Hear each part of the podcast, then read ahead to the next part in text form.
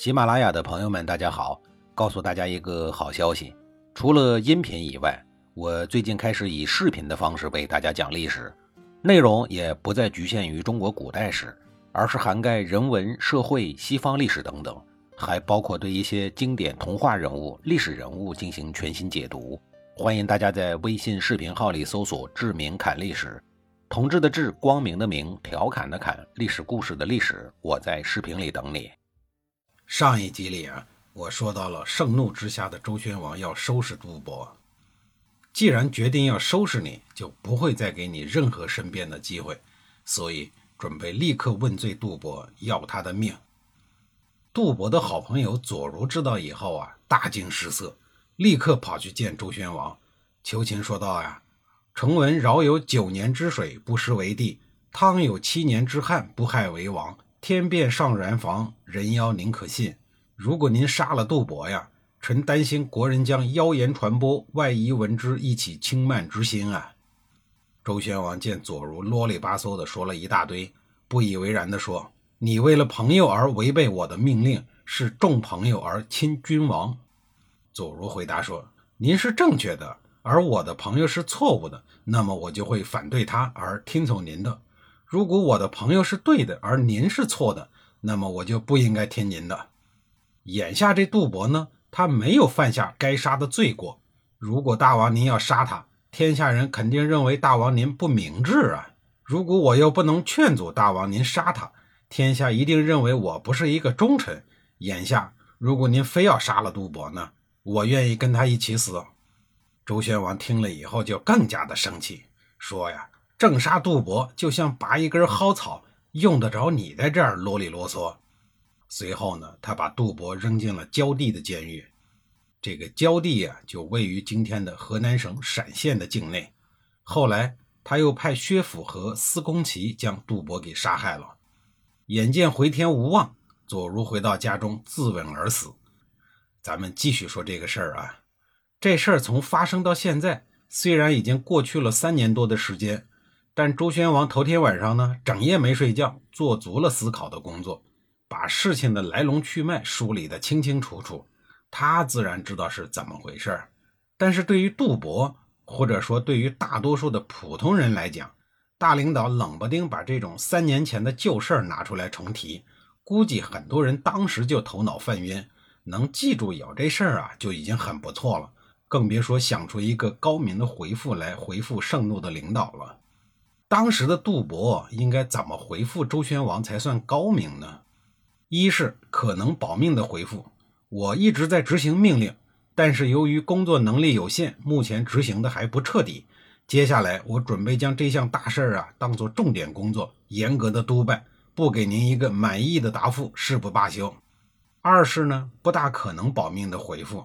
万分抱歉，我法治意识淡薄，党性悟性不够，因为我生心懈怠，工作不力，导致国家和人民的生命财产受到了巨大损失。我对不起国家，对不起人民，请求您处罚我。三是死路一条的回复，就是杜博当时的回复。要知道，面对领导的命令，作为下属，你只能无条件的执行，没有任何的资格去判断该不该执行，或者是停止。杜伯擅自不汇报就终止了命令。首先呢，这是一种消极的回复方式。后面呢，面对领导的质询又去做解释，虽然解释的很有道理啊，但无异于火上浇油。左如的劝谏呢也很有道理，但是什么效果也没有。悲愤之下，自己杀死了自己。为什么会出现这个悲剧呢？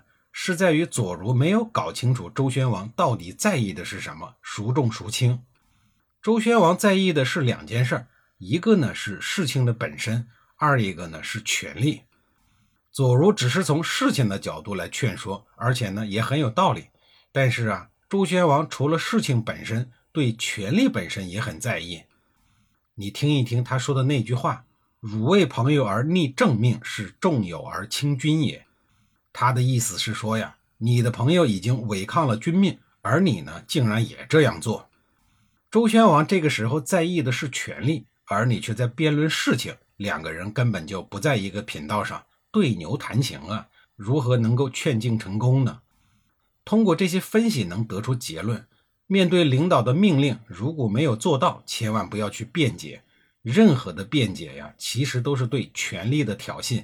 最终啊，你即使赢得了道理，但是呢，也忤逆了权力。这对于大多数人来讲，通通都没有好果子吃。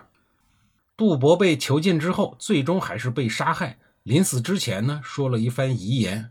墨子明鬼对其进行了记载，说：“吾君杀我而不孤，若以死者为无知，则止矣；若死而有之，不出三年，必使吾君知之。”国语也把这事儿给记下来了。周之兴也，月着名于岐山，其衰也。杜伯射亡于号，是皆明神之至也。这两段话综合到一起呀，翻译成现代语言就是说：我是无辜的，我死了以后啊，变成鬼也不会放过你，最长三年以后我就找你算账。杜伯死了以后呢，他的儿子逃到了晋国，后来做了晋国的士师。也就是主管刑法的官员，失意于范，又称为范氏。他的后人呀，最终成为了左右晋国王室的六亲之一的范氏，显赫一时。后来范氏在三家分晋之前呢，被建立了赵国的赵氏给灭亡了。这些后话呀，我在后面的节目里再给您详细的讲述。周宣王杀掉了杜伯以后，听说左如也自杀了，心中颇有一些懊悔。又觉得呢不应该杀了杜伯，他在宫中闷闷不乐，整夜的呀不能入睡，最后得了一个精神恍惚的疾病，时常语无伦次，遇事健忘，渐渐的呢就不能够上朝听政了。出现这个不堪的结果呀，他觉得呢大概不是自己的原因，而是负责砍杜伯脑袋的刽子手司空齐所导致的。另外一个大臣呀也莫名的遭受了牵连，结果与司空齐一起呢被砍了脑袋。至于砍这两个人脑袋的刽子手后续的命运如何呀？史书上找不到记载。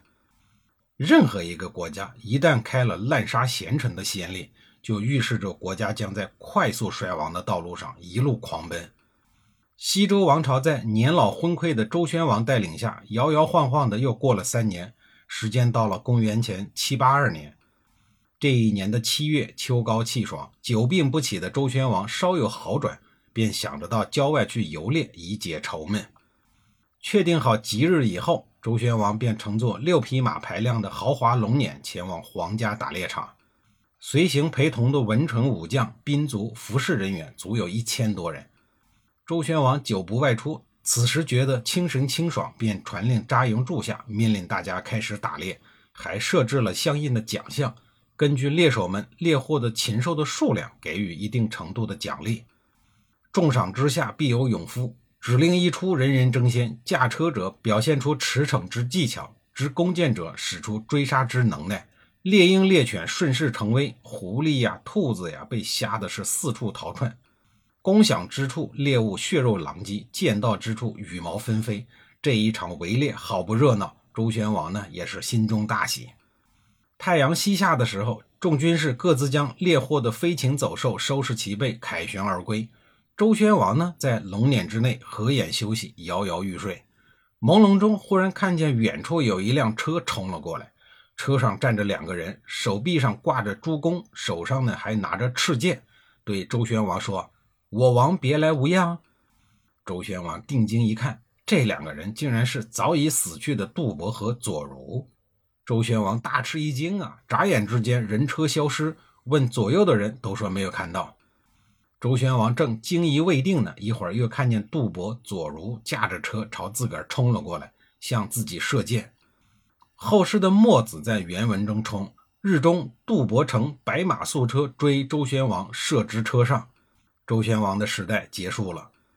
周宣王执政的四十六年是西周国运最为跌宕的四十六年。执政初期，周宣王破然进取，一度以中心之主的形象傲然于四方。然而，他也是一位好战的天子，他渴望统一，渴望创下不朽之功。连年的征战导致国民苦不堪言，也透支了孱弱国体的最后一丝廉洁。到了晚年，周宣王开始滥杀大臣，不尽忠言，颁布各种难以理喻的政策。这些政策的实施，直接或客观上将周人进行统治的制度根基给彻底的瓦解了，加速了周王室的颓废。在加速颓废的阶段，与他给儿子留下的那个深不见底的大坑，也就是宝寺，不无关系。周宣王的老爹周厉王当年差点坑死了年幼的周宣王，害得他一个堂堂太子身份的人，躲在大臣昭穆公的院子里苟且偷生长达十四年。而他的儿子周幽王更是实力坑爹，直接将自己守护了四十六年的大好河山给坑的是四分五裂。下一集里啊，我再给您讲一讲他那个宝贝儿子的事儿。